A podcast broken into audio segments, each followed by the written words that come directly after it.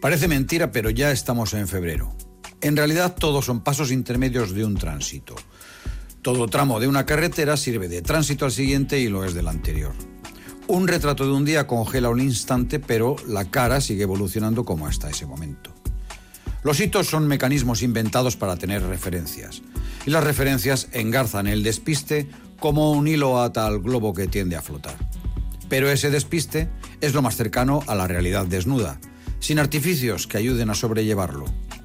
El idioma para comunicarse, el calendario para ubicarse o la memoria para no perderse. Hemos construido e inventado señales, cosas, facilitan la convivencia y el desarrollo humano. El resto de especies habitan en su propio despiste, que para ellos no lo es porque no lo tienen definido. Pero el ser humano necesita complicarse para huir de la esencia que la angustia no entender en cuanto fue consciente de que se trataba sencillamente de sobrevivir, descubrió el inconformismo y se centró en lo trascendente, en intentar trascender la mera supervivencia.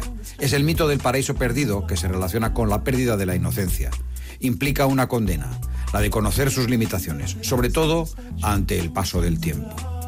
Sería preferible no saber. Ignorar y eludir para apaciguar la desazón implica perder capacidades, la emocional entre ellas. Y entonces la osadía se colaría en la manera prioritaria de actuar. El miedo desaparecería, pero a cambio de esa ceguera que no deja entrever los riesgos. Frente a una secuencia de tus fotos de tu vida, te plantearías quién de todos eres, en cuál te hubiera gustado parar y congelarte para siempre, en qué momento, en ese momento. Eres todos y siempre el último de todos.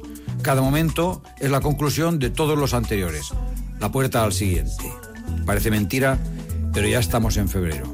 Mejor continuar pedaleando, ¿no? Buenos días, Mincho.